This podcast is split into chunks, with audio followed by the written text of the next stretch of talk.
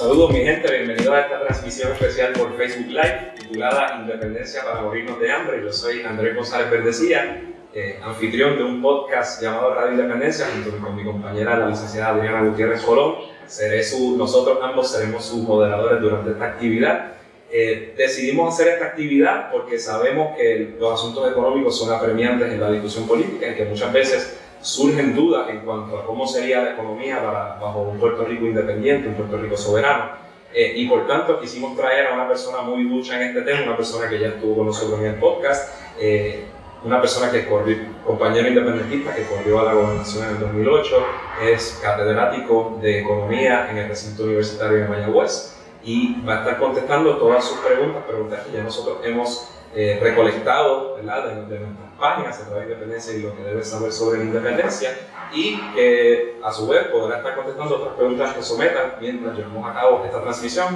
Nos referimos por supuesto al doctor Edwin Irizarry a quien le damos la muy buenas noches y gracias por estar aquí con nosotros. Buenas noches Andrés y buenas noches al público que nos está viendo a través de esta tecnología, de redes sociales. Y para mí es un privilegio estar compartiendo con todos ustedes eh, en, esta, en esta hora que vamos a estar conversando sobre un tema que es fundamental para el futuro político de Puerto Rico, para el futuro nacional. Pues antes de comenzar con, con, las preguntas del público, yo creo que es necesario quizás que tomen algunos minutos para hacer una, una pequeña introducción. Sé que este, esta charla tú la has dado en distintos municipios continuamente a través de los últimos años, así que una breve exposición. Sí, bueno, mira, yo creo que es importante, ¿verdad? Especialmente a la luz de la situación en que se encuentra la economía de Puerto Rico. Eh, todo el mundo en este país sabe que desde abril del año 2006 Puerto Rico eh, se encuentra sumergido en una profunda recesión económica en la cual llevamos 12 años y medio eh, prácticamente. Eh, algunos colegas categorizan a esta recesión como una profunda depresión económica y con razón. en un país en el que los últimos 11 años y medio aproximadamente, es decir, las estadísticas que se recopilan un año después de haber comenzado la recesión, se eliminaron cerca de 270 mil puestos de trabajo, es decir, cerca del 21% de los empleos que teníamos a mediados del año 2007. Eh, eso, en un periodo tan breve, eh, realmente es trágico y no tiene precedentes en nuestra historia económica reciente. Un país cuya economía es cerca de un 20% más pequeña también. Es decir, que nuestra capacidad productiva se ha encogido dramáticamente. Y estos son, esta, esta eh, situación tan extrema se decía que podía ocurrir si Puerto Rico eh, dejaba la relación económica con los Estados Unidos, si Puerto Rico tenía su independencia, y está ocurriendo ahora, bajo el Estado Libre Asociado. Es bajo el Estado Libre Asociado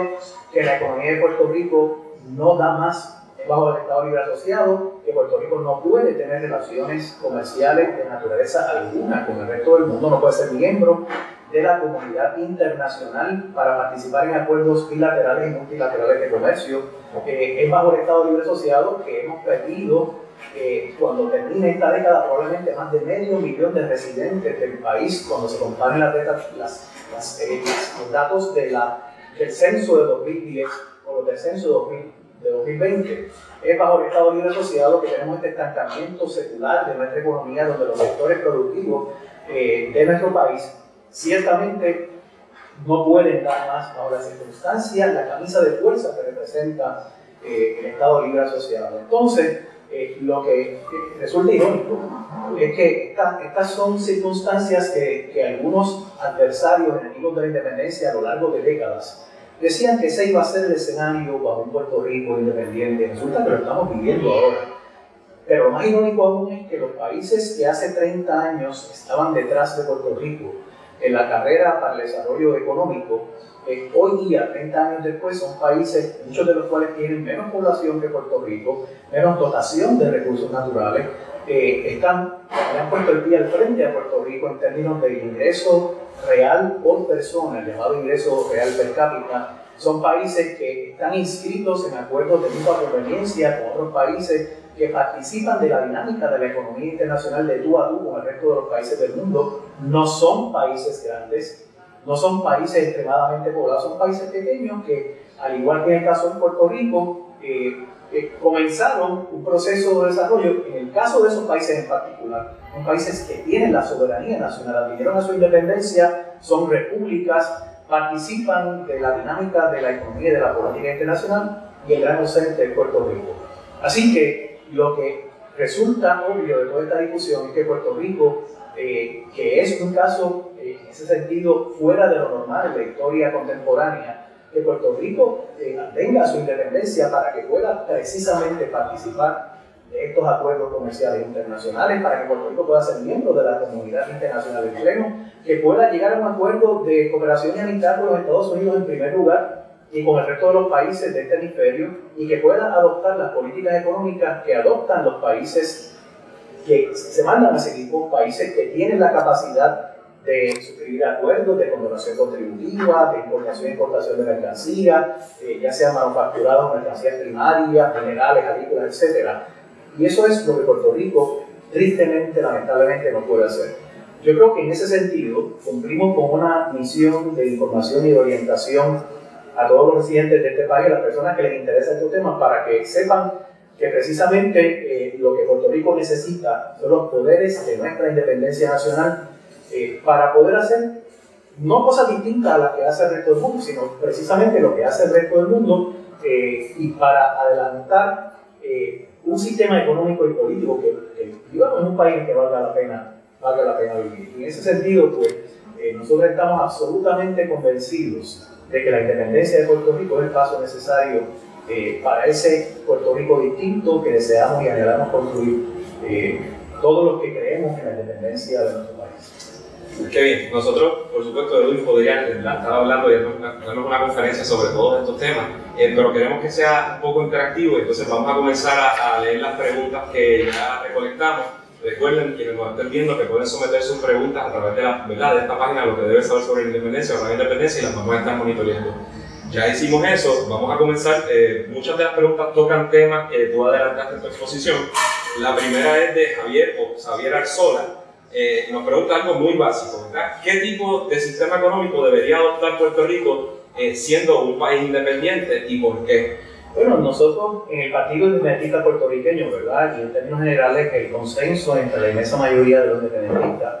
es que Puerto Rico, en primer lugar, el sistema económico que va a tener, le tiene que dar prioridad a las formas de organización productiva puertorriqueñas, sean organizaciones cooperativas, sean organizaciones comunitarias, sean organizaciones corporativas de capital puertorriqueño, sean organizaciones familiares, eh, empresas individuales, eh, lo cierto es que nosotros tenemos que darle prioridad, como lo ha hecho el resto de los países del mundo. Cuando uno estudia la historia de los países que hoy día son desarrollados, precisamente eh, apostaron a su capital nacional, a su capital local o nacional, para iniciar una estrategia de desarrollo autosostenido, que significa que el país se sostiene con sus recursos para satisfacer las necesidades de su gente. Eso es lo que nunca hemos tenido en la historia moderna de Puerto Rico que activamos un sistema económico que le dé prioridad al capital puertorriqueño en todas sus manifestaciones y en segundo lugar, que ese capital participe en negocios compartidos eh, con iniciativas empresariales que vengan del exterior, en acuerdos que sean de mutua, de conveniencia. Por ejemplo, para citar ejemplos concretos, si Puerto Rico quiere realizar eh, actividades de telecomunicaciones con un país como México, México es uno de los países de la República Latinoamericana y de los países del mundo más adelantados en en lo que tiene que ver con telecomunicaciones. Que Puerto Rico tendría un acuerdo eh, de tú a tú con la República Mexicana, la República de Puerto Rico, para desarrollar esa área de nuestra economía tan fundamental en el mundo moderno que son las telecomunicaciones. Si Puerto Rico quiere tener acuerdos de empresas compartidas con países como Colombia, Argentina, países centroamericanos o o países europeos o Canadá, o el país que sea, en las áreas como agroindustria, manufactura, manufactura de distintos tipos, puede ser manufactura liviana, manufactura de alta tecnología, biotecnología, eh, cualquiera de las ramas de producción, de los recursos de producción y manufactura, lo haría entonces de tú a tú y estableciendo empresas que paguen buenos salarios en Puerto Rico, que paguen impuestos en Puerto Rico, que es lo que no ha ocurrido bajo el modelo del Estado Libre Asociado, y que además que no contaminen nuestro ambiente decir que nosotros sentemos la regla de juego de cuál es el tipo de empresa que queremos establecer en nuestro país. Y esta combinación de capital puertorriqueño con capital internacional es precisamente, ha sido precisamente la clave del éxito eh, para los países que compiten hoy con Puerto Rico y que nos han sobrepasado en la carrera por el desarrollo económico. Así que, obviamente, vamos a estar hablando de un sistema económico mixto donde el gobierno del país va a tener un rol fundamental en la promoción del desarrollo económico eh, y sin, sin, las ataduras que tenemos bajo el Estado Libre Asociado, bajo la colonia, que es lo que no nos ha permitido hacer lo que hace el resto de los países del mundo, que es participar de tú a tú eh, en la economía internacional para beneficio del país en cuestión y del resto de los países del mundo. Excelente, pues eh, esta próxima pregunta es una pregunta muy actual, yo creo que quizás hace 10, 15, 20 años a lo mejor no tuvieran hecho esta pregunta, eh, y tiene que ver con la deuda de Puerto Rico. Actualmente siempre repetimos que Puerto Rico tiene una deuda más o menos de 62 mil millones, eso desde hace unos añitos, pero yo sé más eh, de, distintas partidas, que hay que ser un doctor en economía para entender esa totalidad. y la pregunta es muy buena, ¿qué pasaría con esa deuda bajo un Puerto Rico independiente? Pues mira, en primer lugar, sobre la deuda son muchas las cosas que hay que decir. hace alrededor de 35 40 años, el liderato del Partido de Legislador Puertorriqueño, eh, desde que Rubén Berrío estaba en la legislatura en los años 70, eh, luego la delegación del PIB en Cámara y Senado, advirtió desde el principio que el nivel de endeudamiento público de Puerto Rico, el endeudamiento público incluye el gobierno central, las corporaciones públicas que son las más endeudadas, los municipios, ese nivel de endeudamiento estaba llegando, estaba sobrepasando lo que sería saludable desde el punto de vista de la capacidad de pago del servicio de la deuda, es decir, de pagar esos préstamos, que son los bonos que se emiten a largo plazo y pagar los intereses recurrentemente cada seis meses, que es como se pagan los intereses sobre esa deuda. Eso se advirtió. Economistas prominentes en este país que nos antecedieron, como el colega Francisco Catalá, el doctor Pedro Barrilla, el colega Carlos este otro, habían advertido que esto iba a ocurrir. Por lo tanto, hay una responsabilidad de, la, de las administraciones gubernamentales anteriores que no se les puede achacar un proyecto de desarrollo económico y político bajo el escenario de la independencia de Puerto Rico. Pero lo que ha sido extraordinariamente difícil para el país en este momento es que no puede tener la capacidad ni la libertad para sentarse a reestructurar esta deuda como lo hace el resto de los países del mundo que han tenido condiciones más o menos similares. Voy a citar un caso eh, de Europa y un caso de América Latina, un poco para que no nos digan que estamos, que estamos haciendo comparaciones que no tienen que ver con la realidad puertorriqueña. Eh, en el caso de países europeos como Grecia, Portugal, Italia, España, menciono estos cuatro, el caso que más se menciona es el de Grecia,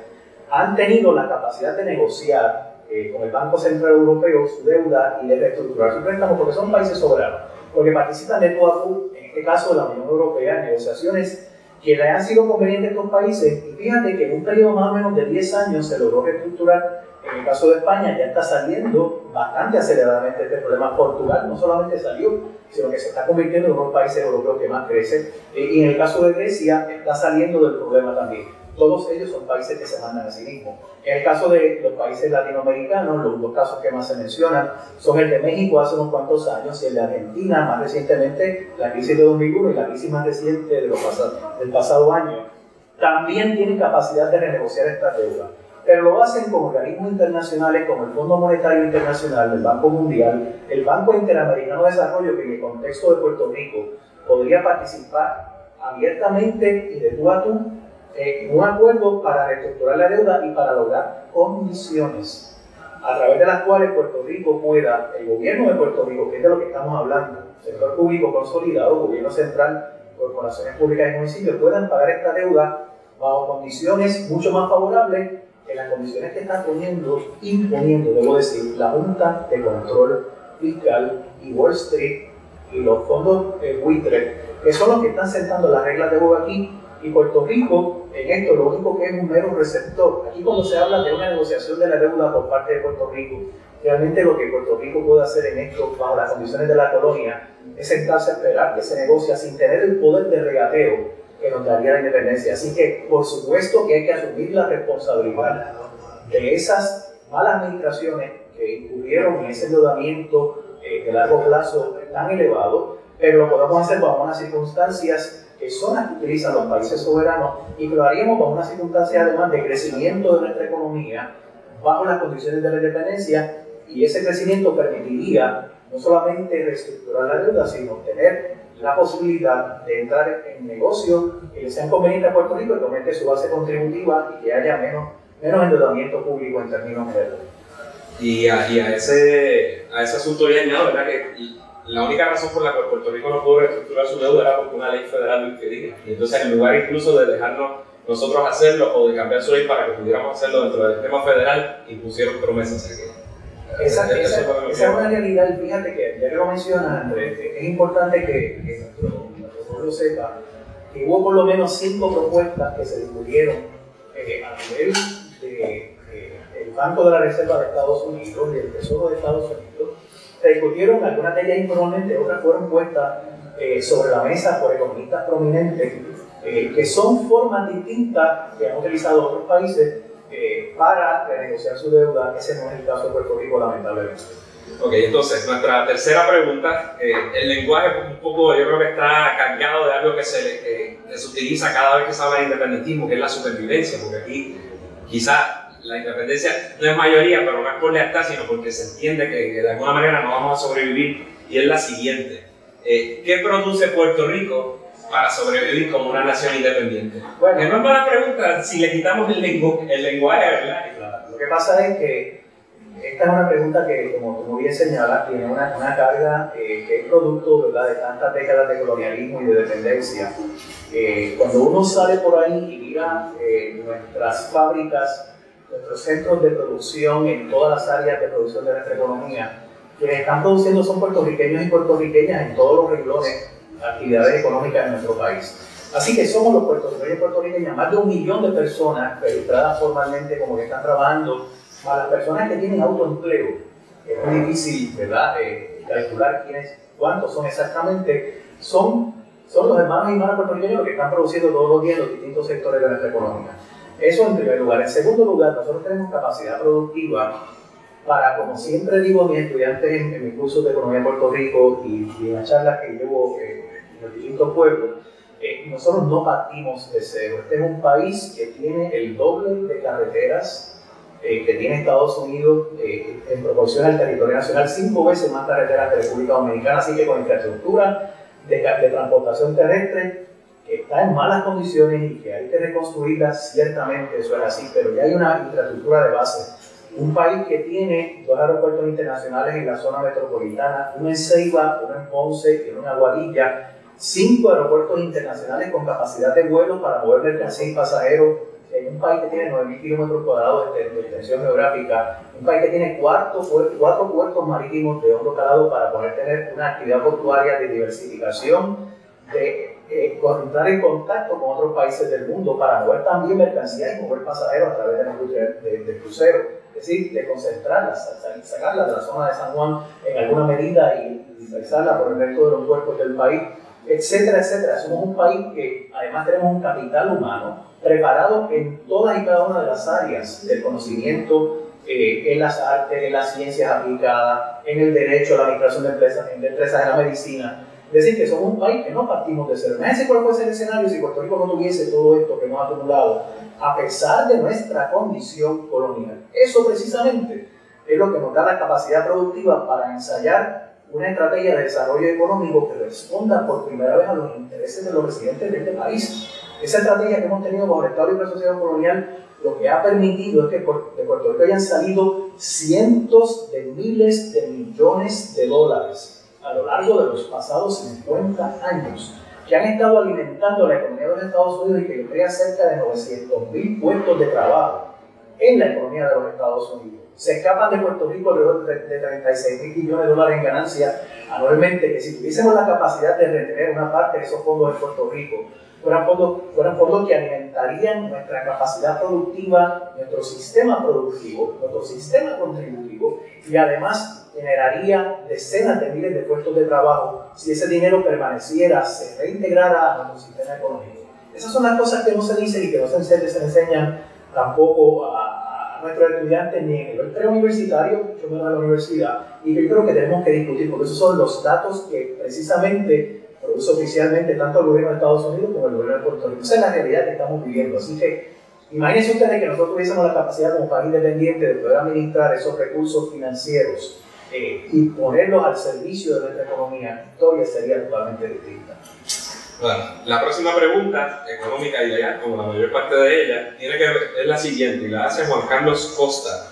Nos pregunta si Puerto Rico tiene que pedir permiso a Estados Unidos para hacer negocios con otros países. Bueno, toda la actividad comercial en la que está eh, basado el Estado Libre Asociado tiene como premisa básica que el Departamento de Comercio, el Departamento de Estado y otras agencias los Estados Unidos tienen que intervenir. Cualquier persona que haya tratado de montar un negocio en Puerto Rico para fomentar exportaciones tiene que pasar por un proceso, un proceso de permisología, un proceso de licencia, está eh, bajo la, lo que establece, las condiciones que establecen la legislación federal eh, igualmente que los que vienen a invertir a Puerto Rico desde el exterior. Es lo mismo, Puerto Rico no tiene la capacidad para suscribir acuerdos internacionales de comercio y cuando Puerto Rico va a recibir inversión del exterior, tiene que pasar por ese proceso de autorización de las autoridades federales. Así que lo que sería bueno, que debería ocurrir, es que nosotros pudiésemos uh, utilizar nuestra capacidad productiva de la que hablé hace un momento, la infraestructura instalada en Puerto Rico, nuestro conocimiento tecnológico, nuestro capital humano, para poder realizar negocios compartidos con otros países del mundo y atraer inversión a Puerto Rico. No solamente en las áreas en que nos hemos especializado en, la manufactura, en la agroindustria, eh, en todas las diversas actividades que se han a cabo en Puerto Rico, eh, sino en otras que no hemos explorado ¿Por qué no exploramos en Puerto Rico un tipo de turismo distinto al de Sol, Playa y Casino que hemos tenido siempre concentrado eh, cerca de la zona de San Juan? ¿Por qué no hacemos lo que hace Costa Rica, que es la capital ecoturística del mundo? Que es un país igualmente similar a nosotros, país latinoamericano, no es un país grande, y nosotros tenemos experiencias naturales para poder hacer lo mismo que ellos están haciendo. Eso es solamente un ejemplo de actividades que nosotros no hemos explorado eh, y con las cuales podríamos redesarrollar nuestra economía, pero esta vez por primera vez en función de nuestros intereses. Eh, y en ese sentido, eso incluye el tipo de actividad comercial que sea conveniente a, a, nuestra, a nuestra gente, que sea conveniente a los intereses del sector empresarial puertorriqueño, sea una empresa cooperativa, corporativa, familiar, eh, y por supuesto a la clase trabajadora puertorriqueña que se beneficiaría con la creación de puntos de trabajo no temporeros y con bajo salario, puestos de trabajo permanentes que serían la base del desarrollo de nuestra economía, con buenos salarios eh, y que le garanticen una vida digna a nuestra clase de trabajadores. Y en esa línea, además, mientras aplica aquí la Constitución de los Estados Unidos, esa Constitución impone unas obligaciones y derechos, y entre ellos está, ¿verdad?, la de un poco no confligir con el comercio interestatal que limita nuestra facultad. Además, es el gobierno federal en que entra en tratados comerciales con otras naciones, así que la contestación es que Puerto Rico no podría entrar en esos tratados sin el consentimiento del gobierno federal. Nuestra próxima pregunta tiene que ver con el desarrollo agrícola y viene de Edward Méndez. Pregunta, ¿Cuál es el concepto agrícola que se implantaría bajo la independencia? Él, pone tres, yo no lo conozco bien, pero él pone convencional, ecológico, biotecnológico o lo que se te ocurra. Bueno, nosotros en el programa de gobierno del Partido Independiente Puertorriqueño hemos adoptado desde hace eh, varias décadas ya un enfoque ecológico eh, de eh, agroindustria sustentable, de agricultura sustentable eh, donde se protegen nuestros suelos, donde se protegen nuestros recursos hidrológicos, donde eliminamos la utilización de herbicidas, pesticidas, fertilizantes químicos inorgánicos, donde tendríamos la capacidad de producir alimentos sanos, no solamente para Puerto Rico, sino para el exterior. El dato concreto con relación a la producción agrícola que antes del paso del huracán María, Puerto Rico estaba produciendo solamente el 17% de los alimentos que nosotros consumimos, el 83% de los alimentos venían de fuera. El huracán María destruyó eh, alrededor del 95% de las cosechas que se iban a recoger. Por lo tanto, ahora mismo, en este momento, en septiembre de 2018, la proporción es más o menos 90-10. Más o menos el 90% de los alimentos que estamos consumiendo vienen de fuera. El 10% es producido localmente. Los agricultores y agricultores puertorriqueños se están recuperando poco a poco. Pero nosotros no tenemos la capacidad como país, porque no somos un país independiente, para articular una política agrícola que responda a los intereses de Puerto Rico, primero para, para resolver nuestro problema de seguridad alimentaria, segundo para conservar las cerca de 500.000 cuerdas de terreno que todavía nos quedan, y tercero para reducir sustancialmente la dependencia en importaciones de alimentos. Si nosotros lográramos eso y encaminamos un programa, un programa de sustitución racional de importaciones alimentarias, que eso lo que significa que produzcamos localmente el ñame que en vez de venir de Costa Rica sea producido localmente, que el plátano sea 100% puertorriqueño, que, que, se promueva la industria cafetalera, que hay unos cuantos empresarios del café que están tratando de echar hacia adelante nuevamente después del paso del huracán. La producción agropecuaria en Puerto Rico, la crianza de animales para el sustento humano, en todas sus diversas manifestaciones. Tenemos un colegio de ciencias agrícolas que fue fundado en 1911, tiene más de 100, de 100 años y tenemos la capacidad para producir en Puerto Rico prácticamente todo lo que consumimos, con la excepción, por ejemplo, del trigo. Puerto Rico no produce trigo, no tiene, no, eh, las condiciones de clima y de suelo no son adecuadas. Pero en el resto de la producción de alimentos en nuestro país, nosotros, si somos un país independiente, no es que solamente lo vamos a producir, Andrés, Vamos a producir los mejores. Vamos a producir además los mejores, pero vamos a generar con esto, y los modelos econométricos lo demuestran, decenas de miles de puestos de trabajo, decenas de miles de puestos de trabajo subrayo en la producción agrícola, lo cual ayudaría a reducir drásticamente nuestro eterno problema de desempleo.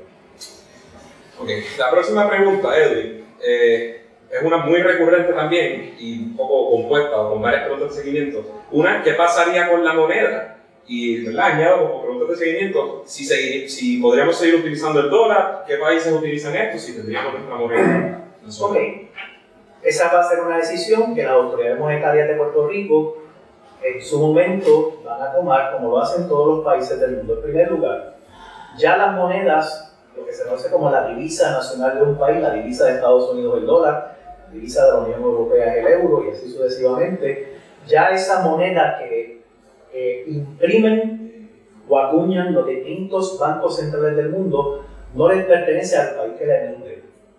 Cada país del mundo puede adoptar la moneda que quiera, el caso de Panamá con el dólar, que utiliza la moneda panameña y el dólar de manera simultánea, pero para todas las transacciones internacionales utiliza el dólar. El caso de Ecuador y el caso de otros países del mundo que utilizan el euro o la libra esterlina o el mismo dólar estadounidense para sus transacciones. ¿Qué respaldaría esa política monetaria en el caso de Puerto Rico? Nuestra producción. Si nuestra economía está en un proceso de crecimiento autosostenido y si logramos niveles de desarrollo capaces de competir con el resto de los países de nuestra región, nosotros no solamente podemos tener nuestra moneda que podría establecerse a nivel de paridad, de paridad significa de uno a uno, de uno a uno versus el dólar o de uno a uno versus el euro. Y eso va a estar respaldado por nuestra producción. Cada país del mundo que emite moneda respalda su moneda con la producción del país. Ya no hay tal cosa como que los cuentos esos que hacían que en algún momento de la historia fueron correctos, que los países tenían que tener una cantidad equivalente de oro eh, o de plata en sus arcas nacionales para respaldar la moneda. Ese patrón terminó hace mucho tiempo y lo que respalda la moneda de los países es la capacidad productiva. Así en Puerto Rico sí le conviene, la autoridad monetaria y los expertos en economía monetaria van a establecer que nosotros tengamos nuestra moneda o que tengamos una moneda paralela al dólar o al euro eh, porque así funcionan las cosas en la economía internacional en este momento y nosotros no seríamos la excepción. Es importante que lo decidiríamos nosotros. Lo decidiríamos nosotros y fíjate que, que esto, eh, aquí lo interesante, y tengo colegas que son expertos en esta materia, lo hemos discutido, eh, que Puerto Rico podría definitivamente ensayar un proceso de establecimiento de una moneda nacional sin ningún problema. Si queremos quedarnos con el dólar y la moneda nacional, también lo podríamos hacer y si Puerto Rico quiere utilizar solamente una de las monedas internacionales, lo puede hacer también. Así que este es uno de los temas que a mi juicio eh, requiere de mayor discusión, ¿verdad? En, en, este proceso, en este proceso de discusión, que estamos discusión amplia sobre cuáles serían los poderes a los que podría eh, aspirar Puerto Rico de convertirse en un país del mundo.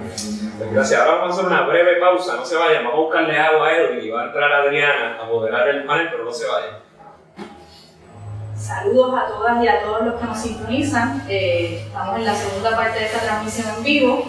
eh, derribando mitos sobre cómo Puerto Rico se moriría de hambre con la independencia, con el doctor Elizabeth Mora. Eh, vamos a seguir con las preguntas que están haciendo en Facebook Live y los invitamos a todos y a todas que escriban sus preguntas y sus dudas en confianza. Bueno, tenemos aquí una pregunta de José Luis Santiago que pregunta qué pasaría en la independencia con toda la gente que hoy recibe cupones de alimentos y otras ayudas federales? Bueno, para, para, empezar, ¿verdad? Cuando se habla de, de estas transferencias federales, eh, alrededor del 20%, eh, entre 20 a 25% en los últimos años de esas transferencias son las llamadas ayudas. Hay una percepción generalizada en nuestro pueblo de que todas esas esos fondos que vienen de Estados Unidos a Puerto Rico son ayudas. Eso es incorrecto. En todos y cada uno de los últimos años, entre el 75 al 80% de los fondos que llegan a Puerto Rico para individuos eh, no son ayudas, son derechos adquiridos, son pensiones de seguro social, pensiones de veteranos, pensiones de empleados que trabajaron con el gobierno federal de Estados Unidos o eh, con gobiernos estatales. Así que, escuchen bien esto, entre el 75 y 80% de los fondos que reciben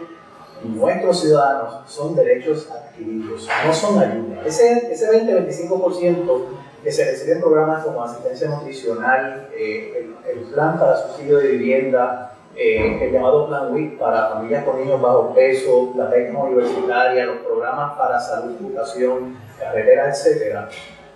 pues son fondos que vienen en forma de ayuda, pero representan el 20 al 25% del total de fondos que Puerto Rico recibe.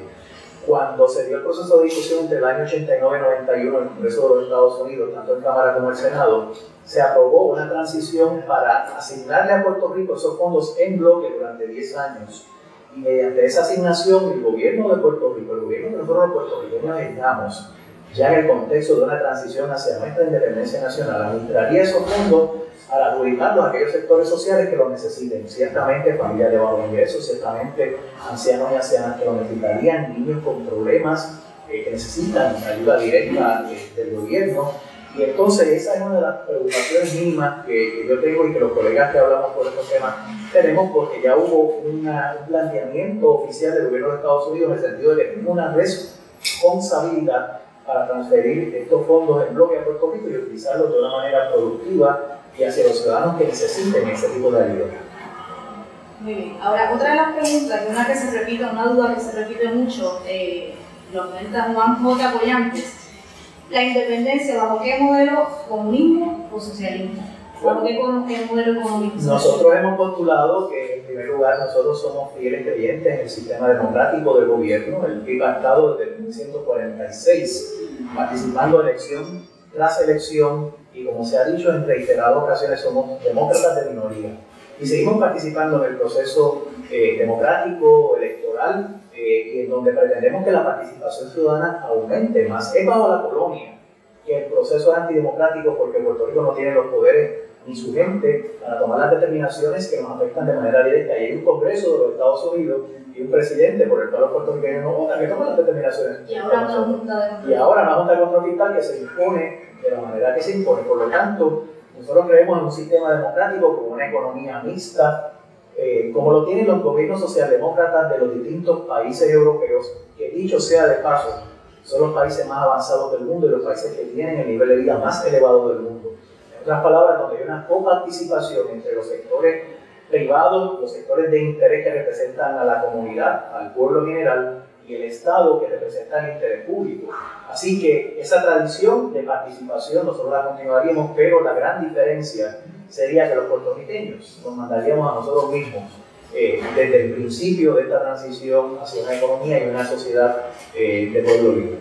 Otra de las preguntas es de Eugenio eh, Marcano, si no me equivoco, y es ¿cuál sería la política económica sobre exenciones y contribuciones a corporaciones que quieran hacer negocios en Puerto? Esa es una excelente pregunta también, al igual que todas las que han formulado. Eh, el tema de las exenciones contributivas y de los eh, de, todos estos privilegios o créditos o deducciones que se aprueben para las empresas, tanto para las empresas locales como para las empresas del exterior, tienen que tener una fiscalización que no la ha habido en Puerto Rico a lo largo de décadas. Lo que ha ocurrido en Puerto Rico es que se le han concedido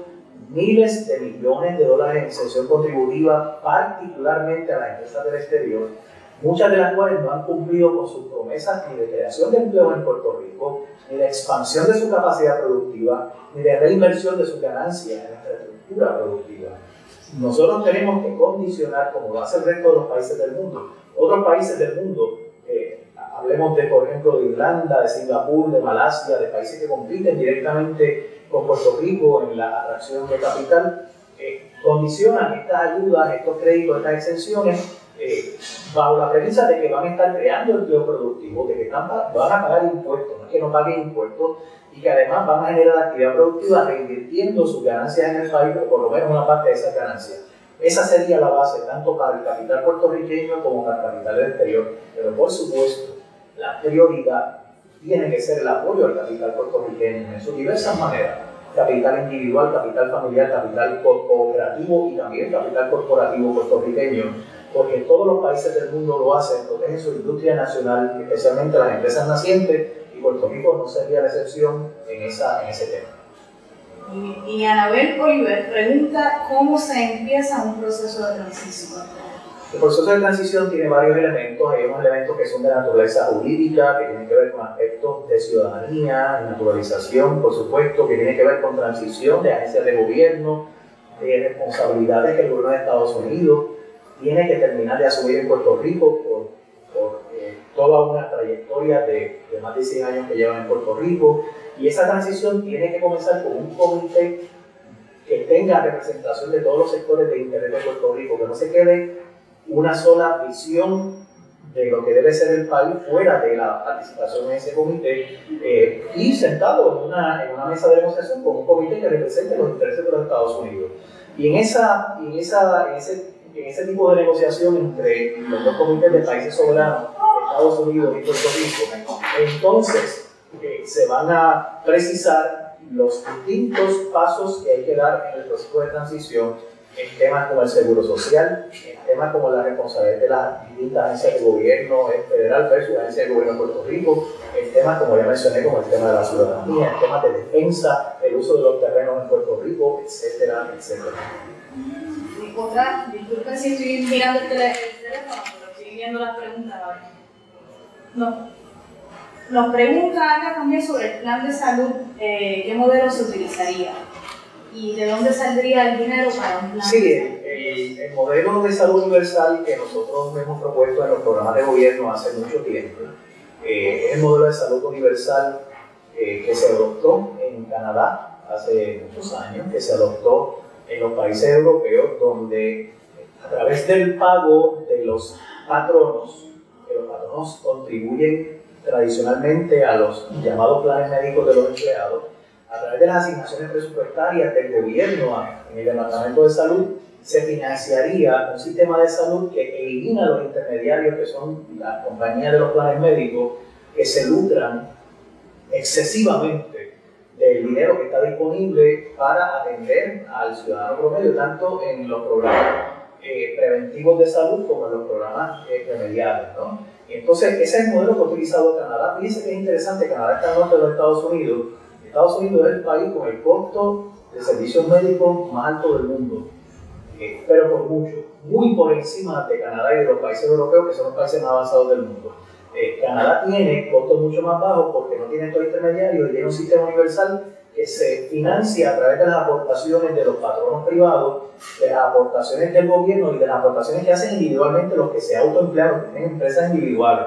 Y de esa manera se garantiza que el dinero se utilice correctamente eh, en un sistema de salud en el, que, en el que el ciudadano no esté pagando por encima de lo que debería pagar y en donde el principio eh, de educación eh, de salud, donde el principio de prevención y de llevar un estilo de vida saludable que sería el que tendría que prevalecer, porque eso es lo que, lo que beneficia a la población de la Prevención y promoción. Prevención y promoción de la salud, correcto. Irmita Vivaldi nos pregunta si podría Puerto Rico recuperar su patrimonio vendido a nivel de regalo si fue independiente. ¿A nivel de? De regalo, nuestro patrimonio que se haya vendido. Bueno, el patrimonio natural o el patrimonio construido en Puerto Rico, que por las transacciones que fueran, que se privatizara o pasara a manos privadas, eh, yo creo que nosotros tenemos el perfecto derecho de recuperarlo. Claro, en nuestro sistema constitucional y democrático,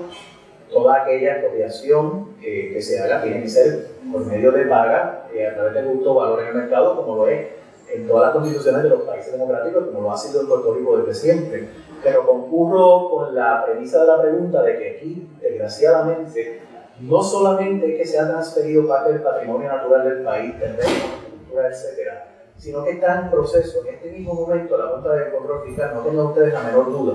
de que una de las cosas que está proponiendo para que se pague la deuda de Puerto Rico es que se privatice parte del patrimonio natural de Puerto Rico e incluso estructuras históricas. Y yo creo que eso no lo debemos permitir. Que deberíamos establecer un proceso mediante el cual, si entendemos que parte de ese patrimonio se transfirió, recuperarlo para beneficio del pueblo de Puerto Rico, no para beneficio de ningún interés privado. Esta, la próxima pregunta. Eh, sé que, te va a gustar, que tienes mucho dominio en el tema y además que es muy pertinente, cómo vamos a, cómo vamos a empujar en contra del plan de energía que tiene el Congreso. Bueno, el plan de energía del Congreso de Estados Unidos responde a los intereses de, uno, de unos congresistas como, como este señor Robert Bishop y otros eh, sectores de la sociedad norteamericana que tienen la pretensión de que Puerto Rico se perpetúe eh, en el uso de los combustibles fósiles, tanto del carbón como el petróleo como el gas natural. Tristemente, en Puerto Rico, que hace más de cuatro o cinco décadas que se han realizado investigaciones que ya prueban fuera de toda duda la viabilidad eh, financiera y la viabilidad comercial de fuentes renovables de energía, pues lo que había ocurrido es que por las mismas condiciones que establece la colonia, eh, Puerto Rico sigue dependiendo de la importación de combustibles fósiles y el 98% de la energía en Puerto Rico en este momento se genera a través de petróleo, carbón o gas natural. Sabemos los problemas que hay con el carbón. El carbón nunca debió ser, nunca debió ser permitido en Puerto Rico. Ninguna central termoeléctrica va a ser carbón. Ahora, el director ejecutivo de la Autoridad de Energía Eléctrica dice que habrá un periodo de transición al gas natural. Mi sospecha es que eso no es ningún periodo de transición al gas natural. Mi sospecha, y esto ya es poco en las distintas organizaciones que estudian el tema energético en los Estados Unidos es que quieren convertir a Puerto Rico por décadas adicionales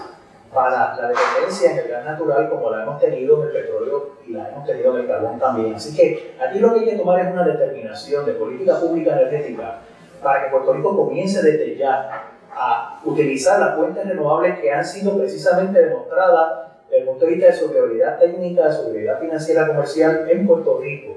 especialmente el sol, la conversión de energía solar en energía eléctrica, la llamada energía fotovoltaica y otras fuentes energéticas sobre las cuales nuestros ingenieros, nuestros científicos, esa gran comunidad científica que lleva años estudiando esto en nuestro país, ya han probado fuera de toda duda de que esto es viable. Dicho sea de paso, aprovecho para decir que esta comunidad de siete profesores especialistas en potencia eléctrica del recinto universitario de Mayagüez siete doctores de ingeniería le escribieron una carta proponiéndole el plan perfecto para el país a la eh, jueza Taylor Swain. Hace más de un año que la carta se redactó, la jueza no ha respondido, ni esperamos que responda, ni va a responder tampoco las autoridades de Puerto Rico, porque lo que van a hacer es seguir comprometiendo al país, como dije, y debo insistir en esto, a la perpetuidad de los combustibles fósiles. Así que todo, si esto ocurre, va a tirar por la boca todos estos años de, de investigaciones y de esfuerzo eh, que ha habido en nuestro país para tengamos un futuro energético distinto en Puerto Rico. Rubén Alejandro nos pregunta que de dónde se saca que son 36 billones lo que se lleva a Estados Unidos. La, la tabla número 18, Rubén, de la, que se llama Balanza de Pagos de Puerto Rico, del, del apéndice estadístico del informe económico del gobernador, que se publica cada año, son 34 tablas. Esa tabla, que es la número 18, lo publica todos los años. está la cifra y te invito no solamente a que veas esa cifra del año 2017 que sobrepasó los, los 36 mil millones de dólares, que veas la cifra de todos y cada uno de los años anteriores, de la, de la primera ya prácticamente dos décadas del siglo XXI, donde siempre rebasa la cifra de los 30 mil millones de dólares al año. Estas son ganancias que salen de Puerto Rico pagando unas tasas contributivas extremadamente bajas, amparadas en la ley, la ley 33 de junio de 2008, que es la ley de incentivos contributivos que le da estos privilegios a estas grandes corporaciones que se llevan estos miles de millones de dólares en ganancias de Puerto Rico todos, todos los años. Y eso es lo que nosotros deberíamos tratar de que una parte de esas ganancias permanezcan en Puerto Rico y se utilicen no solamente para pagar nuestra deuda, para sostener nuestro sistema contributivo y para encaminar un proceso de desarrollo autosostenido en nuestro país. Ángel Ramos Ortiz nos pregunta que dónde va a salir el dinero bajo la independencia para hacer todos estos planes maravillosos cuando aquí la mayor parte del dinero viene de Estados Unidos. Bueno, la mayor parte del dinero viene de Estados Unidos, eso no es correcto. Eh, las cifras del año pasado, por ejemplo, para que Ángel tenga una idea, el año pasado nosotros enviamos a Estados Unidos cerca de 60 mil millones de dólares. Se subdivide en tres partidas fundamentalmente alrededor de 36 mil millones de dólares en ganancias que se cobran de aquí, lo que dije en la, en la respuesta a la pregunta anterior, entre 22 a 23 mil millones de dólares que le compramos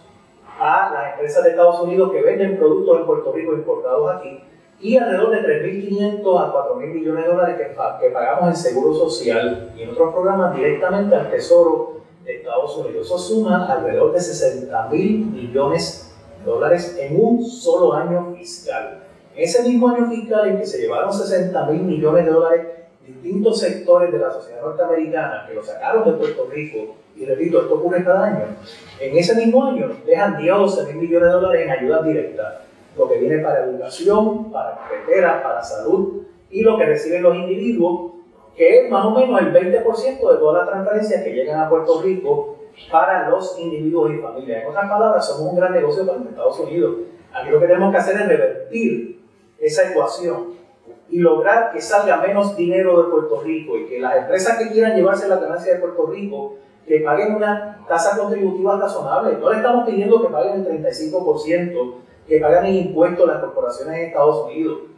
Tampoco le estamos pidiendo que paguen el 20-22%, que paguen otras jurisdicciones, que paguen el 8%, que paguen el 10%. Macedonia en, en Europa Central cobra el 10% y lo utiliza como un incentivo para la atracción de capital extranjero, capital foráneo. En Puerto Rico pagan entre el 2 y el 4% y las exenciones contributivas que ha concedido el Estado Libre Asociado durante décadas ha permitido que algunas de esas empresas saquen miles de millones de dólares en ganancias de Puerto Rico pagando cero contribuciones, cero impuestos, mientras usted y yo,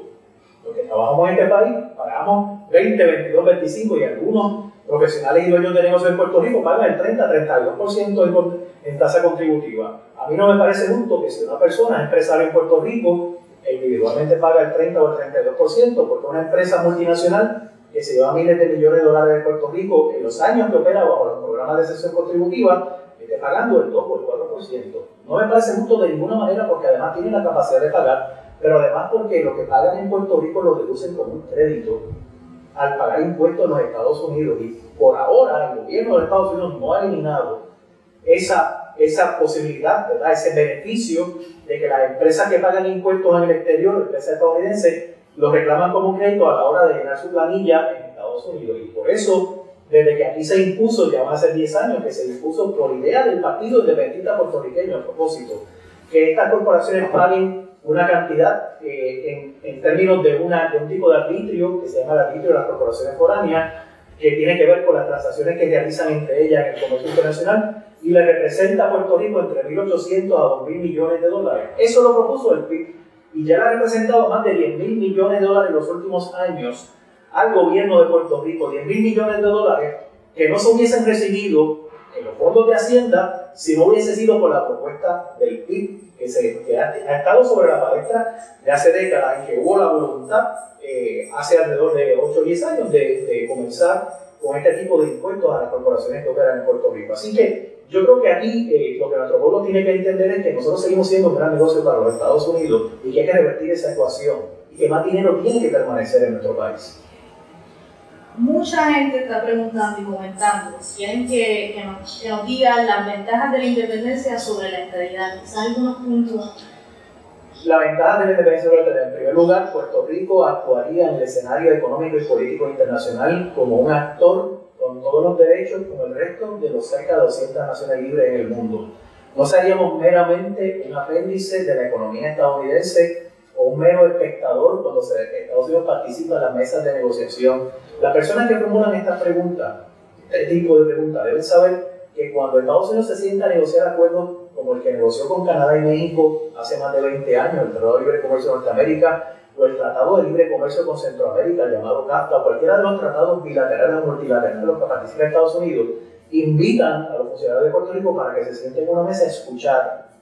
no para defender a la industria de muebles de Puerto Rico, o a la industria puertorriqueña, o que fabrica productos aquí, que lo hace con sacrificio a pesar del no apoyo, la ausencia de apoyo de la autoridad gubernamental. El que participa de Puerto Rico, el funcionario de Puerto Rico, que participa en estas, en estas llamadas negociaciones de Estados Unidos, lo hace como un mero espectador. Y Estados Unidos defiende, por supuesto, los intereses de sus granjeros, de sus productores de carne, de sus productores de tela, de sus productores de automóviles y de, de toda el gran aparato de producción industrial de Estados Unidos. Cuando Puerto Rico obtenga su independencia,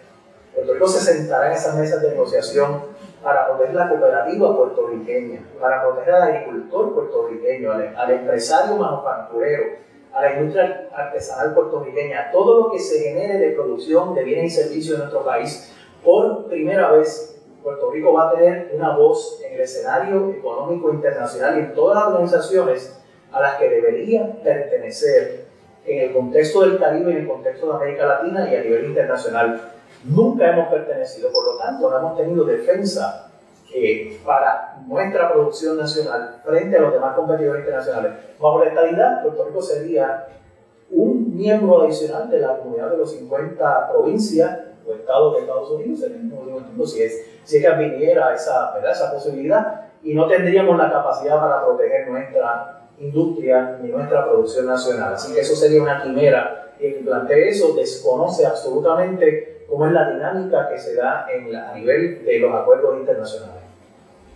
Gabriel Pacheco nos pregunta, ¿qué industrias nuevas o existentes en Puerto Rico serían el foco de desarrollo económico en la independencia y qué fracciones del Producto Interno Bruto deberíamos dedicar a ellas? Ah, la mayor parte de nuestra producción nacional, y aquí he mencionado a lo largo de la noche una serie de industrias que serían estratégicas, particularmente lo que se conoce en la literatura de desarrollo como industrias nacientes, le llaman infant industries en inglés, industrias nacientes, que son incipientes que cada país defiende porque resultan ser estratégicas. En Puerto Rico nosotros tenemos, y voy a reiterar algo que dije en un comentario, una, una respuesta a una pregunta anterior, en Puerto Rico nosotros tenemos la capacidad de, de, producir gran parte de los alimentos que nosotros consumimos. Pero no piensen que estoy diciendo esto bajo la visión del agricultor ganándose medio peso la hora trabajando de 6, de 6 de la mañana a 6 de la tarde eh, con un machete y una asada. No, estamos hablando de una agricultura altamente tecnificada, una agricultura con altos rendimientos por cuerda, una agricultura que sea sustentable y que sea ecológicamente responsable, que le dé empleo al asalariado agrícola, al empresario agrícola, al, agroindustrial,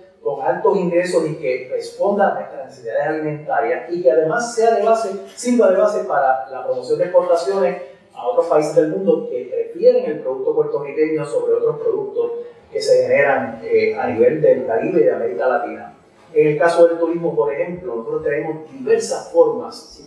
de reestructurar eh, el tipo o el estilo de turismo que se hace en Puerto Rico, dejar el modelo de sol, playa y casino, que es importante y que se debe seguir promoviendo, pero dejarlo en la zona donde está y empezar a promover otro tipo de turismo como el que participa. Eh, cuando uno visita otros países de nuestro entorno en el Caribe de América Latina y uno visita otras jurisdicciones que se desarrollan diversos tipos de turismo gastronómico, turismo de turismo eh, eh, de campo, eh, conocer más allá de las zonas metropolitanas lo que hace la gente, lo que son las expresiones culturales valiosas este, y ricas desde, el punto de vista, desde todo punto de vista. Así que ahí tenemos dos sectores industriales y podría seguir mencionando en el caso de la manufactura, en el sector de servicios que tenemos tanta gente preparada en nuestro país Puerto Rico podría convertirse en un exportador de servicios, atraer personas que vengan a prepararse a Puerto Rico en las distintas ramas del, saber a través de la Universidad de Puerto Rico y sus 11 recintos y de las universidades privadas que tienen programas excelentes para adiestrar también visitantes del exterior. Todo esto sería en combinación en lo que hemos llamado, y es importante porque no lo, ¿verdad? no lo había mencionado en ninguna de las preguntas, respuesta a la pregunta, para diversificar opciones económicas. Puerto Rico no puede diversificar opciones económicas. Puerto Rico no se le permite, eh, bajo el escenario colonial dependiente en que hemos estado durante tanto tiempo, que nosotros podamos ensayar nuevas formas de producción, podamos multiplicar opciones para generar empleo, empresas productivas y para aumentar la riqueza que se queda en Puerto Rico y que sea la base productiva para generación de puestos de trabajo, para generación de actividad y que convierta a Puerto Rico por fin en un país que se mande a sí mismo y que determinen los puertorriqueños qué es lo que vamos a producir eh, y para satisfacer particularmente nuestras necesidades como pueblo. Nos preguntan también cuáles han sido los efectos para Puerto Rico de la adopción del CAFTA y qué herramientas ofrece la independencia para funcionar en ese nuevo entorno económico regional. El CAFTA son las siglas de Central American Free Trade Agreement, del Acuerdo Comercial de Centroamérica con Estados Unidos, que incluye Estados Unidos, cinco países de Centroamérica y además incluye a República Dominicana. la consecuencia inicial de la firma de este acuerdo de Estados Unidos con estos seis países, cinco centroamericanos y República Dominicana, es la entrada de productos de estos países de Puerto Rico sin que nosotros podamos proteger nuestra producción nacional. Mencioné hace un ratito el llame de Costa Rica como un ejemplo que se ve típicamente en los supermercados. Puede ser cualquiera de los demás productos agrícolas o agropecuarios de estos países pues sencillamente esos productos entran a Puerto Rico literalmente, como dice Lebrán, como Juan por su casa. Nosotros no podemos proteger al agricultor puertorriqueño, a la producción agroindustrial, agropecuaria, la producción de pollos parrilleros en Puerto Rico, la producción de huevos de granja en Puerto Rico, la producción de muebles, por, por salirnos un poco del tema agroindustrial. No lo podemos hacer, aquí pueden entrar muebles de Canadá o de Brasil eh, en cartón prensado, como dice, como dice el Íbaro, y el mueble producido localmente con maderas tropicales en Puerto Rico, que es de mayor calidad, no tiene una manera de protegerse. Todos los países del mundo protegen sus industrias nacionales y más cuando se consideran estratégicas. Por eso es que estos acuerdos toman tiempo. Si el granjero en Estados Unidos le dice al negociador de Estados Unidos cuando está hablando sobre la carne de Uruguay o de Argentina, el granjero de Estados Unidos le dice, yo quiero que proteja mi industria de carne de res, porque nosotros somos grandes productores de carne de res, diría el granjero estadounidense. No permita que entre carne de Argentina o de Uruguay eh, o de Centroamérica, que también produce carne, sin que paguemos impuestos porque, porque nosotros queremos que proteja nuestra industria. Estados Unidos lo hace. Igual que Japón le impuso un impuesto a México en el 2003 cuando México pretendió vender productos avícolas, particularmente pollo parillero y huevo de granja, a Japón y Japón le dijo a México, tú vendes esa producción aquí, yo te le pongo un impuesto. Así que cada país del mundo defiende sus industrias nativas. Puerto Rico no lo puede hacer. Por lo tanto, la consecuencia más directa de estos acuerdos que firma Estados Unidos con otros países es que permite la penetración de productos de estos países que compiten directamente con los productos nuestros sin que nosotros podamos defender nuestra producción nacional. Porque no tenemos permiso y además violaríamos las cláusulas de comercio interestatal que impiden que Puerto Rico imponga aranceles o impuestos de entrada a los productos que vienen del exterior. Eh, ya estamos concluyendo con las preguntas. Eh, voy a hacer una, una última eh, Ricardo Tosa nos dice que estamos allá hablando de que las compañías pagan del 2% al 4%, hasta incluso 0% de impuestos, si Puerto Rico considerando, se estaría considerando como un paraíso fiscal. Bueno, en el contexto de paraíso fiscal que se utiliza en la jerga de las finanzas internacionales, eh, que implica que hay lavado de dinero en algunos lugares en las Bahamas, en algunos lugares en Panamá, en algunos lugares en Suiza, digo, ¿verdad? Que son bancos que se dedican a recibir eh, fondos de actividades que tienen una dudosa procedencia. Eh, Puerto Rico no es eso. Puerto Rico, desde el punto de vista de exención contributiva, es un país que ha permitido históricamente, desde que se fundó el Estado Libre Asociado, y particularmente desde la década de los 70 para acá, con la creación de leyes de exención contributiva. La primera ley de exención contributiva se creó en 1947, antes de que se creara el Estado Libre Asociado pero ya era bajo el liderato del Partido Popular a propósito. Eh, y ha permitido desde ese momento hasta el día de hoy que Puerto Rico entre inversión, que saquen todas las ganancias que quieran y que paguen bajas tasas contributivas. Y esto lo que ha impedido es que nosotros tengamos, que nosotros no tengamos la posibilidad de la formación de capital, de formación interna de capital. Eh, y lamentablemente, eh, como eso continúa siendo de esa manera, dicho sea de paso, en estos días se está negociando Nuevamente, la ley de incentivo industrial de Puerto Rico ya cumplió 10 años y ustedes van a ver, todo lo que me están escuchando van a ver que van a aprobar una ley que le va a dar incentivos fabulosos nuevamente a las compañías del exterior que operan en Puerto Rico. Eso viene nuevamente porque es la base y la lógica sobre la cual funciona el Estado Libre Asociado Colonial y en eso el PNP y el Partido Popular se han comportado igual es decir, utilizan ese mecanismo de la atracción de capital y que no paguen impuestos, pero que los impuestos los paguemos los puertorriqueños, las empresas puertorriqueñas, la gente que trabajamos, la gente que tiene su negocio propio, y esas empresas sigan teniendo excepción las que vienen del exterior.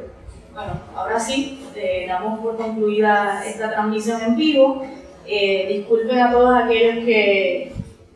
no pudimos contestar sus preguntas por la falta de tiempo. Agradecemos al doctor Luis Arrimora este, por contestar las preguntas. Sí, yo eh, francamente estoy muy, muy contento con las preguntas que se han formulado. Me siento eh, pues, muy satisfecho, ¿verdad? Porque esa preocupación que se refleja en esta pregunta eh, es la preocupación que tiene la inmensa mayoría de nuestro pueblo. Por supuesto que se quedaron muchas preguntas sin responder. este mecanismo que, que ustedes han utilizado va a seguir utilizando. Nosotros lo que queremos recordar a todo el que nos está viendo a través de esta transmisión es que eh, accedan a la página lo que debe saber sobre la independencia, que debe saber sobre la independencia y que además este, eh, estén en comunicación a través de estos medios y que se sigan informando, se sigan informando eh, para, que, para que aprendan sobre cuáles son las posibilidades que tiene nuestro país eh, para lograr la independencia y una vez se la independencia, lo que podemos hacer con el país.